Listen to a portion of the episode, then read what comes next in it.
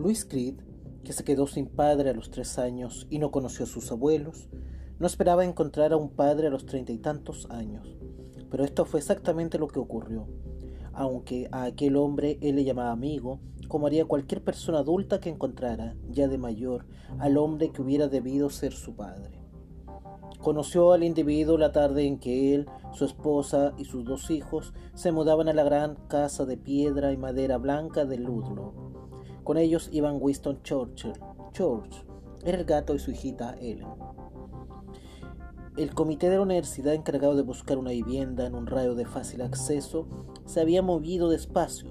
La búsqueda fue muy laboriosa y cuando ya se encontraba cerca del lugar en el que debía de estar la casa, todos los hitos concuerdan, como los signos astrológicos, la noche que procedió al asesinato de César, pensaba Luis morbosamente. Los vejeros estaban cansados y con los nervios a flor de piel. Gage estaba echando los dientes y lloriqueaba casi sin parar. Por más que Rachel se le cantaba, el pequeño no se dormía. La madre le dio el pecho a pesar de que no era su hora. Gage, que conocía el horario tan bien como ella, o tal vez mejor, la mordió con sus dientecitos nuevos. Rachel, que aún no las tenía todas consigo respecto a aquel traslado a Maine desde Chicago, de donde no se había movido en toda su vida, se echó a llorar. Ellen, al parecer por una especie de solidaridad femenina, la imitó. En la trasera de la furgoneta, George seguía paseando incansablemente, como hiciera durante los tres días que habían invertido en el viaje desde Chicago. Si mientras estuvo en la cesta sus maullidos resultaban cargantes, no era menos molesto aquel continuo ir y venir que mantenía el animal desde el momento en que ellos se rindieron y lo dejaron suelto. Hasta el propio Luis se hubiera echado a llorar de buena gana. De pronto se le ocurrió una idea descabellada, pero tentadora.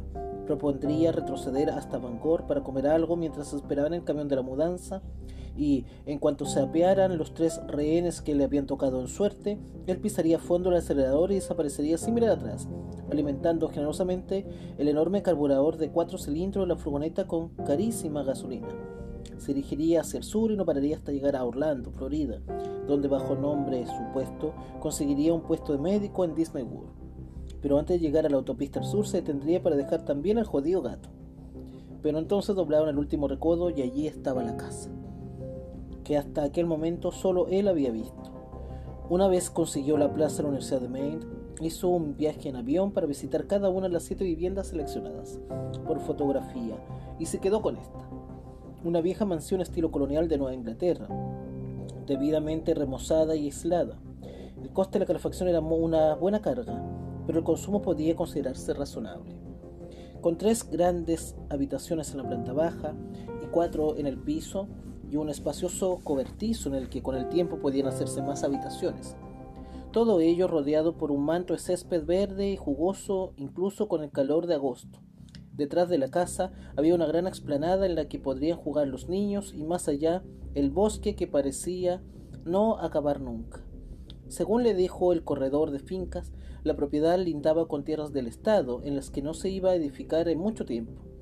Los restos de la tribu de los indios Mi'kmaq reclamaban casi 3.250 hectáreas en Ludlow y ciudades situadas al este de la región, y el complicado litigio en el que intervenían las autoridades federales, además de las del Estado, podían prolongarse hasta más allá del año 2000. ¿Es esta? Esta es, Luis estaba intranquilo, mejor dicho, estaba preocupado. Bueno, en realidad se sentía francamente angustiado. Por aquella casa había hipotecado él dos años de su vida. No acabaría pagarla hasta que Eileen tuviera 17 años, una edad increíble. Luis tragó saliva. ¿Qué te parece? Me parece preciosa, dijo Rachel, y a él se le quitó un peso encima. Ella era sincera, se lo notaba por su forma de mirarla mientras daban la vuelta por el camino asfaltado y de recorrer con los ojos las ciegas ventanas como si ya pensara en cortinas, forros de armarios y cosas así. ¿Papá? dijo Ailey desde el asiento trasero. También ella había dejado de llorar. Hasta Gage estaba callado. Luis saboreaba el silencio. ¿Qué quieres, cielo? Por el retrovisor, Luis veía los ojos castaños y el pelo rubio, oscuro de su hija, que contemplaba la casa, el césped, el tejado de otra casa que asomaba a lo lejos, hacia la izquierda, y el prado que llegaba hasta el bosque. ¿Es esta nuestra casa? Lo será, tesoro. ¡Hurra! gritó ella y casi le dejó sordo. Y Luis, que a veces se irritaba bastante con su hija, se dijo que no le importaba en absoluto no llegar a poner los pies en Disney World, Orlando. Detuvo el coche delante del cobertizo y quitó el contacto. El motor crepitó suavemente. En el silencio que parecía inmenso para quienes venían de Chicago y estaban habituados al ajetreo de State Street y del Buckle, en pájaro cantaba a la luz del atardecer. Nuestra casa, murmuró Rachel, contemplando la escena. Casa, dijo Gage desde su regazo, con aire de satisfacción. Luis y Rachel se miraron. Los ojos de Eileen reflejados en el retrovisor se agrandaron. Tú has, él, lo ha. Hablaron los tres a la vez y los tres se echaron a reír. Gage, impasible, se chupaba el pulgar. Hacía casi un mes que decía ma, ma, ma. Y un par de veces había ensayado algo que sonaba como pa, pa, pa. Aunque quizá no fueran más que las ganas que Luis tenía de oírlo. Pero esto, ya fuera casualidad o mimetismo, era una palabra verdad. Casa. Luis tomó a Gage del regazo su esposa y lo abrazó. Y así fue como los Creed llegaron a Ludlow. En la memoria de Luis, aquel momento conservó siempre una cualidad mágica, quizá en parte porque fue mágico de verdad, pero principalmente porque el resto de la tarde fue caótico. Durante las tres horas siguientes, ni la magia ni la paz hicieron acto de presencia. Luis había guardado las llaves meticulosamente. Él era hombre ordenado y metódico. En un sobre de papel manila en el que había escrito Casa Ludlow, llaves recibidas el 29 de junio, y las puso en la guantera del coche. Estaba completamente seguro, y ahora las llaves no aparecían. Mientras él la buscaba con cierta impaciencia y su poco de ansiedad, Rachel se puso al niño en la cadera y siguió a Eileen hasta el árbol que había en el prado. Luis estaba mirando debajo de los asientos por tercera vez, cuando su hija dio un grito y rompió a llorar. Luis, llamó Rachel. La niña se ha hecho daño. Eileen se había caído de un columpio hecho con una cámara neumático y había dado con la rodilla en una piedra. Era solo un arañazo, la chiquilla chillaba como el que acababa de perder una pierna, según pensó Luis, con muy poca claridad. Miró hacia la casa del otro lado de la carretera, en cuya sala se veía luz. Bueno, Eli, dijo, ya basta, los vecinos van a pensar que se están asesinando a alguien. Me duele. Luis, conteniéndose en silencio, se fue al coche. Las llaves habían desaparecido, pero el botiquín seguía en la guantera. Lo sacó y volvió junto a su familia. Eileen, al ver el estuche, gritó aún con más fuerza. No, la cosa que pica, no. La cosa que pica, no. No, papá, no. Eileen, la mercromina no pica. A ver si te portas como una chica mayor, dijo Rachel. No es más que no, no, no, no. Si no te callas, será el culo lo que te pique, dijo Luis. Está cansada, Lou, murmuró Rachel. Sí, dijo Luis. Sé lo que es eso. Sosténle la pierna.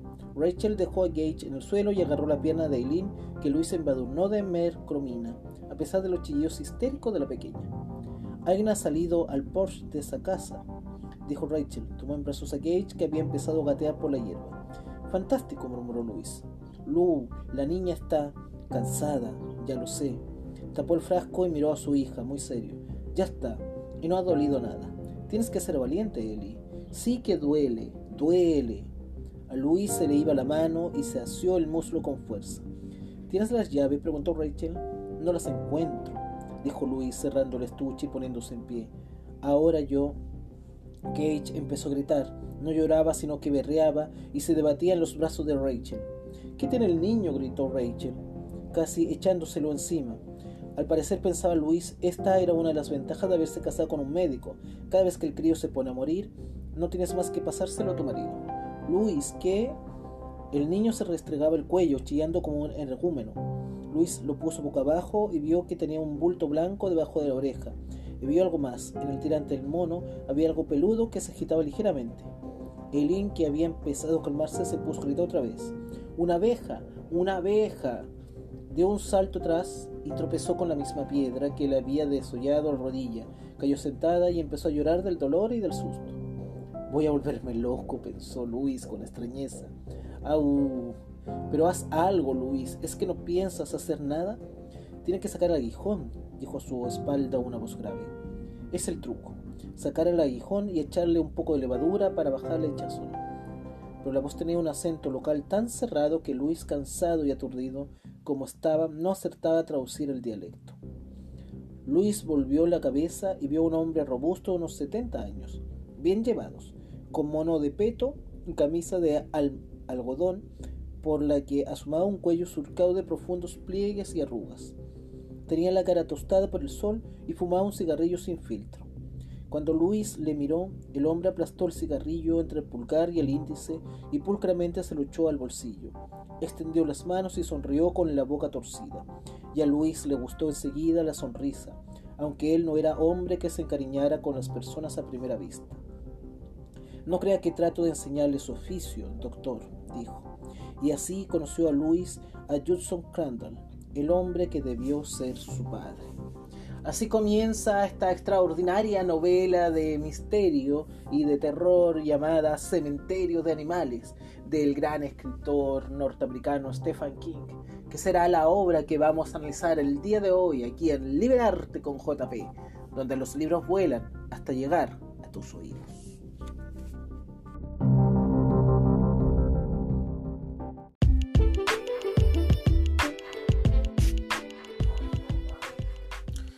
Stephen King nació en Portland, en Estados Unidos, en el año 1947. Escritor estadounidense, se ganó el favor de la crítica con su primera novela Carrie del año 1974, a la que seguirían El Resplandor del año 1977, que le valió un gran prestigio internacional. It del año 1986, Misery 1987 e Insomnio 1994, por mencionar solo algunos de sus mayores éxitos. Su estilo efectivo y directo, unido a su gran capacidad para destacar los aspectos más inquietantes de la cotidianidad, le han convertido en el especialista de literatura de terror, aunque ha realizado también incursiones en el género fantástico y de ciencia ficción, más vendido de la historia. Autor a su vez de relatos y guiones para la televisión, muchas de sus novelas han sido llevadas al cine. Segundo hijo de Donald y Nellie Ruth Pittsburgh King. Tras la separación de sus padres, se crió bajo la custodia materna junto con su hermano. Pasó parte de su infancia en Fort Wayne, Indiana, con sus abuelos paternos, y parte en Stratford, en Connecticut. A los 11 años de edad se trasladó con su madre a Durham, en Maine, donde ella trabajaba como cocinera en una residencia para deficientes mentales. En 1966 se graduó en la Lisbon Falls High School y completó su formación en la Universidad de Maine.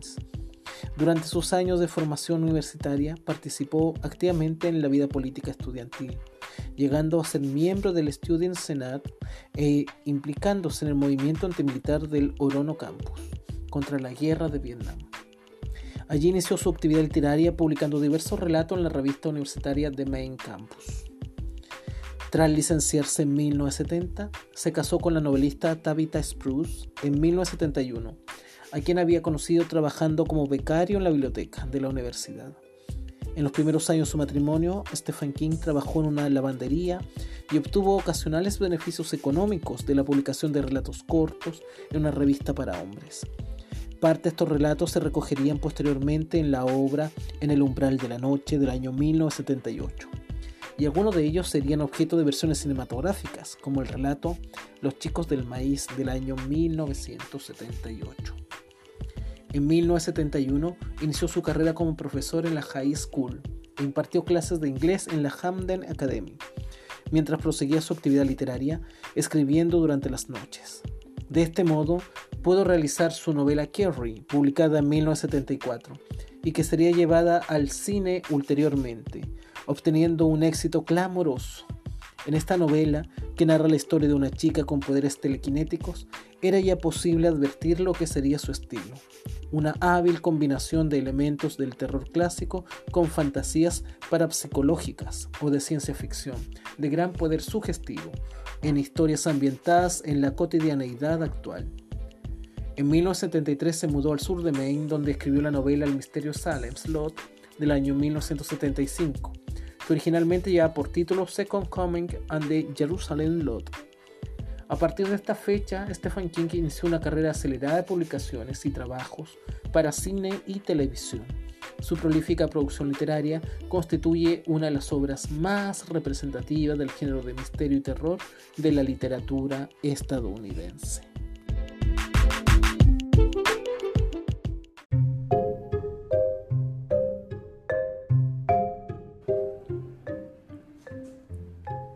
No cabe duda que el mundo de Stephen King es un mundo muy amplio, el universo de novelas, de cuentos, que se ha extrapolado también a las series de televisión, a los cómics, a las películas.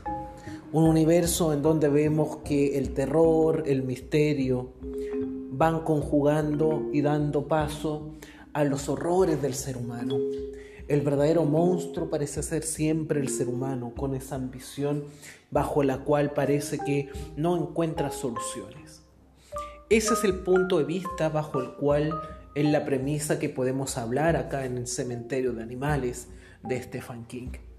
En esta novela vemos a una familia que decide comenzar nuevamente un nuevo periplo, un cambio en su vida. Salen desde la comodidad de la ciudad de Chicago para irse a los lados más alejados de Estados Unidos, para el centro norteamericano, para esos lugares en donde la civilización todavía parece que están entredichos bajo las leyendas, las tradiciones y las supersticiones existentes en cada uno de estos pueblos.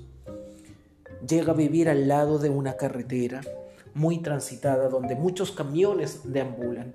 La familia de Luis está compuesta por Rachel y por dos hijos, Eileen y Gage. Pero también tiene una mascota, que es George, este gato. Ellos son los protagonistas de esta historia.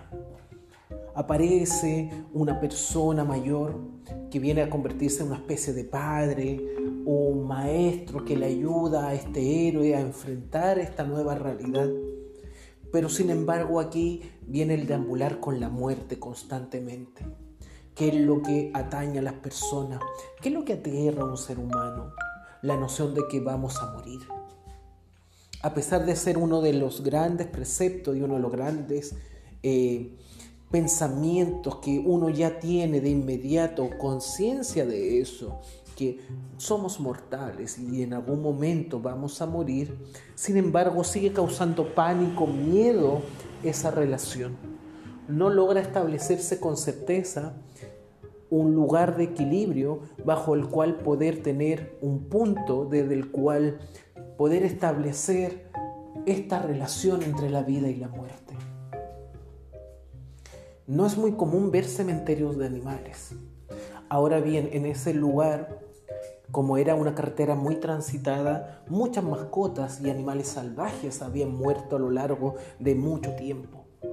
Tantos así que fueron llevados a estos lugares, donde eran enterrados estos animales para darle su última sepultura, su último lugar donde podían ser vistos, donde podían ser recordados. Tomemos el punto de vista de los animales, nuestras mascotas. Son parte de nuestra vida, son parte de nosotros. El perrito, el gatito u otros animales que amigo y amiga usted pueda tener, se comporta y parece ser parte integral de nuestra familia. Es un miembro más de nuestro quehacer desde la fidelidad, desde el cariño, desde el aprecio, desde la seguridad, desde el confort, desde la entretención, desde el ámbito que sea, estos animales han llegado para establecer lazos con los seres humanos. Es por eso que incluso la muerte de una mascota causa tanto impacto en las personas. Nosotros sufrimos, nosotros lloramos ante la muerte de una mascota. Me ha pasado al menos en tres oportunidades en que lamentablemente he tenido que ver partir a mascotas, a tres perros. Y desde esa perspectiva, hablando de, desde una experiencia, desde una sabiduría más empírica, el dolor es tan grande como el dolor de un ser querido. ¿Por qué? Porque se ha transformado esta mascota en parte de tu vida, parte esencial de tu realidad.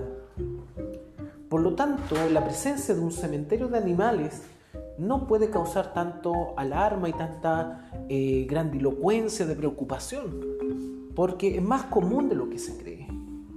Cada uno entierra a su mascota en el patio de su casa, pero acá se hace en el ámbito de un cementerio en donde estaban todas las mascotas locales. Hasta ahí no hay mayor novedad en la novela de Stephen King. Sin embargo, el misterio está en establecer esa carretera, un peligro, un peligro cierto. ¿Cuántas noticias hemos visto que lamentablemente no solamente mascotas, sino personas, niños sobre todo, mueren debido a la imprudencia de los conductores? que manejan exceso velocidad en lugares y en zonas rurales urbanas en donde se habitan personas, en donde hay un límite de velocidad y no aceptan ese límite de velocidad. Generalmente están mucho más arriba o están en un estado de ebriedad o están en un estado de drogadicción.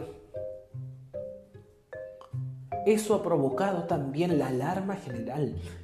Para mí, este libro que se llama Cementerio Animal me provoca esa sensación, ese espanto, esa, ese pensamiento de decir, no, yo jamás voy a vivir al lado de una carretera. No quiero ver crecer a mis hijos, no quiero que mi mascota sufra, no quiero yo mismo estar cerca de eso. Cuando yo era pequeño, cuando yo era un niño y vivía en Yumbel, una ciudad ubicada en la zona centro-sur de Chile, muy cerca de Los Ángeles, de Concepción, en la región del Biobío, para que tengan nociones, amigos, que no son de acá de Chile. Eh, yo vivía en una casa que estaba en una esquina. Y al menos en tres oportunidades, automóviles eh, rompieron el cerco, que era un cerco de ladrillo, porque o estaba en estado de viadez o habrían choques y terminaban dando contra la casa. Por fortuna nunca alcanzaron a llegar al interior de la casa, pero sí llegaron en varias oportunidades ahí, destruyendo el cerco que era de ladrillos, el muro de ladrillo, al menos en tres ocasiones. Y en una de ellas con eh, casi trágicas consecuencias, porque justamente iba pasando una persona en la vereda y alcanzó a salvarse. Entonces, uno se pone a pensar si en ciudad manejan a tal velocidad que provocan estos daños, estos accidentes, y que lo vemos en las noticias, en los periódicos, en la radio, en los distintos medios de comunicación, vemos que existe esta realidad, no deja de llamarnos la atención trágicamente que esta sea la consecuencia, que aterra a las personas. El comportamiento de los otros humanos aterra tanto a las personas y es lo que Stephen King quiere demostrar más que sino que el cementerio maldito, el cementerio de animales es el peligro, o de establecer lo, de la comunidad de los pueblos originarios, que es lo que voy a abordar ahora, sea la consecuencia del terror. El verdadero miedo, el verdadero suspenso es provocado por la necedad del ser humano, que es incapaz de poder transitar los peligros que existen y los peligros a los cuales somete a sus seres queridos o a los peligros a los que los somete a desconocidos. La muerte agobia y acecha a lo largo del texto. Vemos que ese cementerio de animales cuenta con otro gran misterio, que es la relación con los pueblos originarios, que vivían antiguamente ahí y supuestamente la leyenda señalaba que ese era un lugar sagrado para estos pueblos originarios, donde enterraban a sus seres queridos, donde hacían rituales y en donde existía la posibilidad de que siguiendo esos rituales y enterrando a alguien, una mascota, realmente en ese lugar sagrado, esa mascota podía revivir, pero revivía como una especie de zombie. No revivía con características que le hacían idéntico, sino simplemente vivía sin razonar, sin pensar. Eso es la gran dificultad que entrelaza esta historia. No es una historia de zombies propiamente tal, como Guerra Mundial Z, o como cualquiera de las películas que nos tienen acostumbrados Josh Romero, por ejemplo, con El Amanecer de los Muertos. Acá vemos de que el verdadero zombie o el verdadero peligro es el comportamiento del ser humano. Es Luis, por ejemplo, que empieza a enloquecer ante la necesidad de enfrentarse a la muerte. Él siendo médico y sabiendo de que es mortal, es decir, cumple con los dos objetivos. Él sabe que es médico. Por lo tanto, sabe que se enfrenta a los peligros de la muerte. Ha visto la muerte muchas veces es incapaz de darse cuenta y de mencionar que no hay salvación para el ser humano frente a eso. Se comporta como el doctor Victor Frankenstein de la novela de Mary Shelley, que también intenta luchar contra la muerte porque él quiere vencer aquello.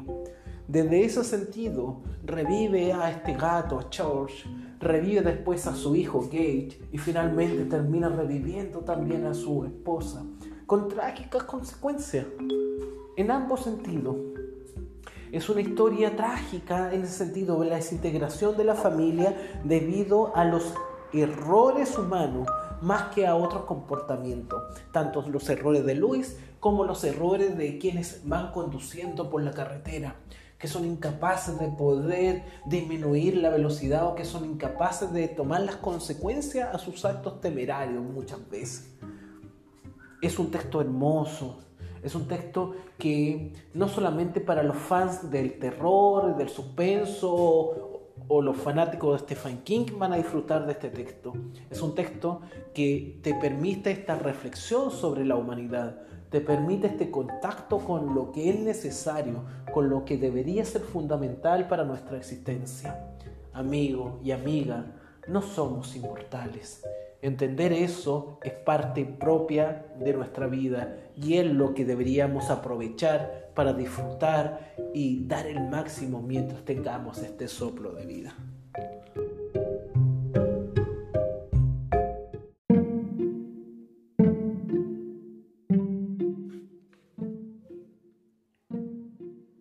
Vez en el bosque echó a correr, sin saber por qué corría ni por qué el pulso le latía a ritmo acelerado.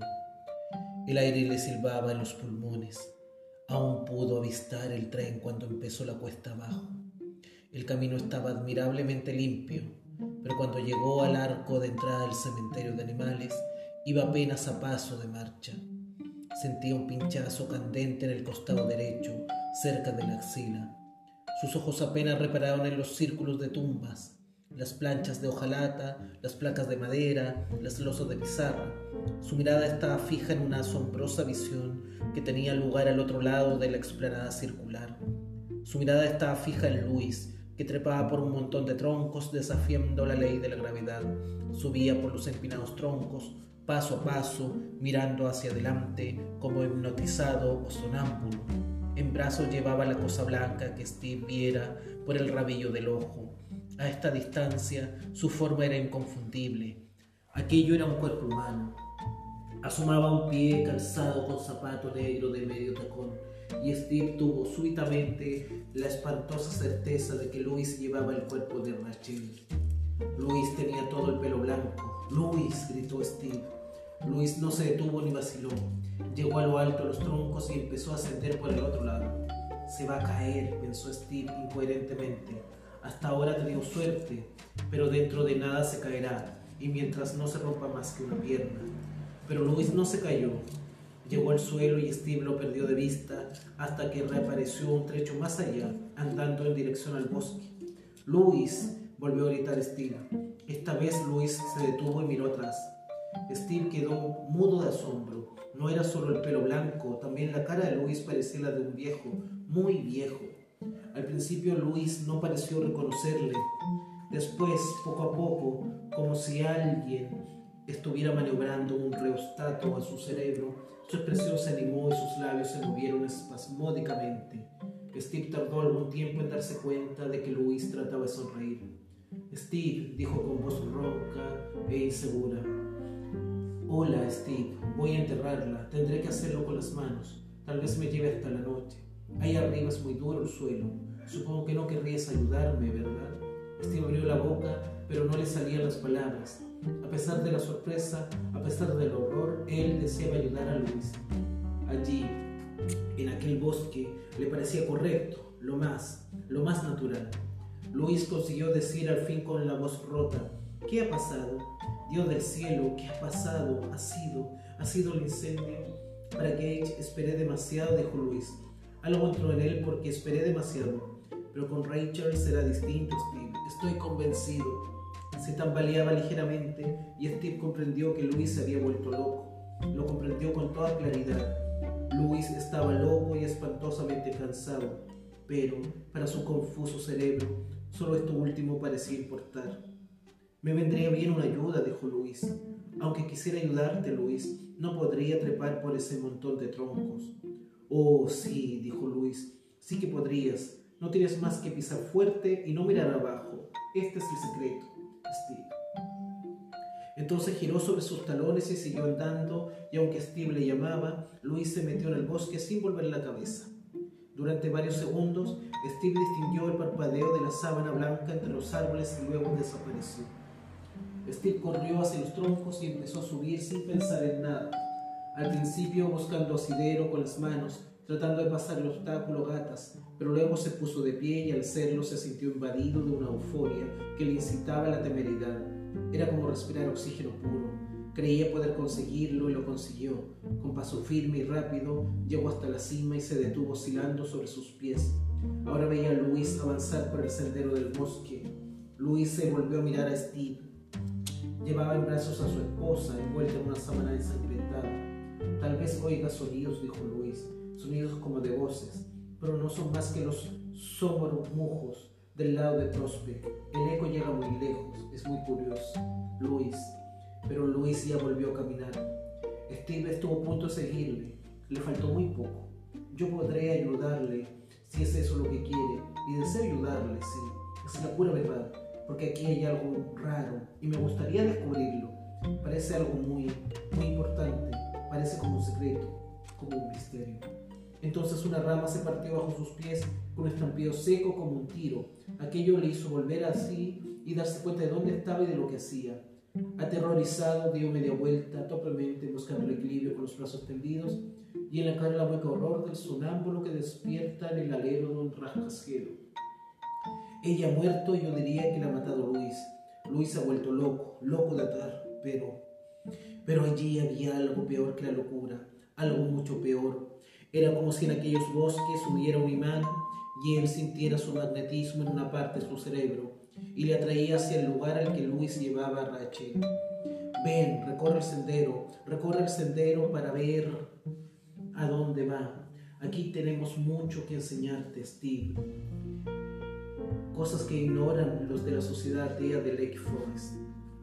Y entonces, quizá porque sencillamente ya tenía suficiente para un día y de pronto perdió todo interés en él, el lugar dejó de ejercer atracción sobre su cerebro. Steve dio dos pasos de borracho al ir a bajar los troncos. Se rompieron más ramas con una ronca precipitación y su pie izquierdo se hundió en aquella maraña de madera muerta.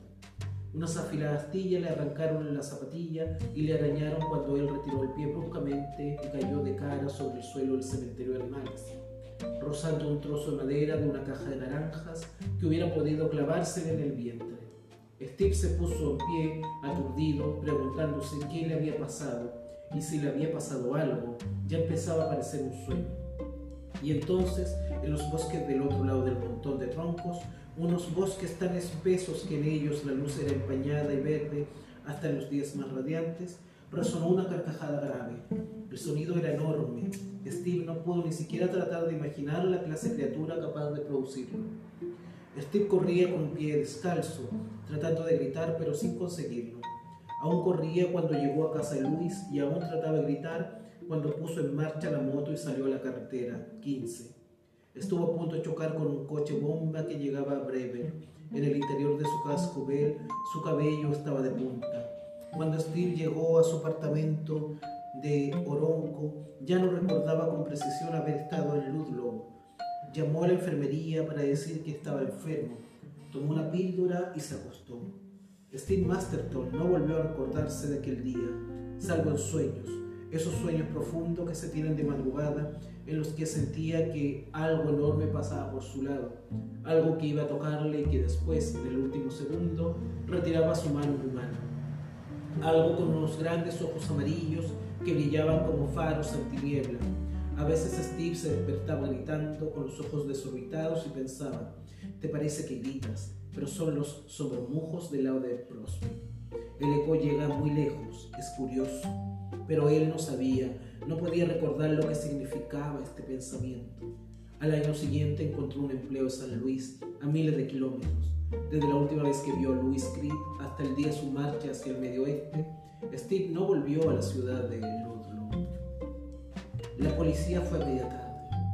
Estuvieron haciendo preguntas, pero no expresaron sospechas. Las cenizas estaban calientes y aún no se habían removido. Luis contestó las preguntas. Ellos parecieron satisfechos. Hablaron fuera y él llevaba sombrero. Fue una suerte. De haber visto su pelo blanco, tal vez hubieran hecho más preguntas. Y eso habría sido malo. Él llevaba sus guantes de jardinería y eso también fue una suerte. Tenía las manos destrozadas. Aquella noche estuvo haciendo solitarios hasta mucho después de las doce. Precisamente empezaba uno cuando yo abrirse la puerta atrás. Lo que adquieres tuyo es, y más tarde o más temprano vuelve a ti, pensó Luis. No volvió la cabeza, sino que siguió mirando las cartas mientras se acercaban aquellos pasos lentos que crujían. Salió la reina de espadas. Él puso la mano encima. Los pasos se detuvieron detrás de él. Una mano helada se posó en el hombro de Luis. La voz de Rachel sonó cascada. Amor mío, dijo.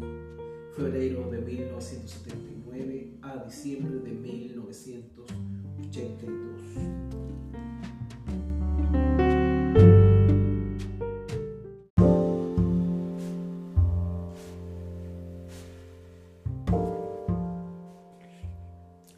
Entender quiénes somos, entender que somos mortales, entender que nuestros comportamientos generan consecuencias muchas veces trágicas, que tomar las decisiones a veces hay que verlo desde lo racional más que desde lo emocional, son algunas de las interrogantes que nos plantea la novela Cementerio de Animales del gran escritor norteamericano Stephen King.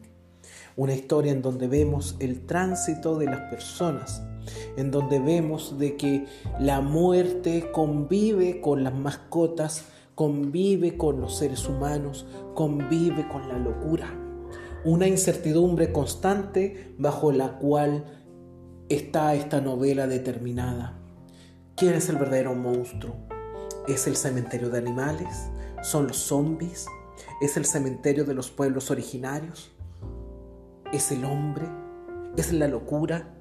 Son interrogantes que amigo y amiga debemos ir revelando, pero también está esta reflexión, el apego, de qué manera podemos apegarnos tanto a la vida que no podemos devolver ese apego a la muerte, no entender que una vez que el soplo de vida se ha acabado, finalmente hay que dejar ir a esa persona, hay que dejar ir a nuestra mascota.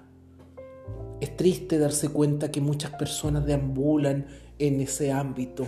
Son zombies, tal como lo refleja Stephen King. No se reviven, es cierto, en la realidad. Una persona muerta no logra revivir, pero los que quedan vivos muchas veces terminan en un estado de zombie sin ser capaces de comprender, dimensionar o aceptar lo que está pasando. A veces es difícil aceptar la muerte, sobre todo cuando llegan trágicas consecuencias. Sin embargo, eso es parte fundamental del proceso del crecimiento de una persona, de la resiliencia necesaria para poder ser útil y ser capaz de enfrentar las desgracias existentes. Y con esto terminamos un nuevo capítulo de Liberarte con JP. Nos vemos pronto acá, donde los libros vuelan hasta llegar a tus oídos.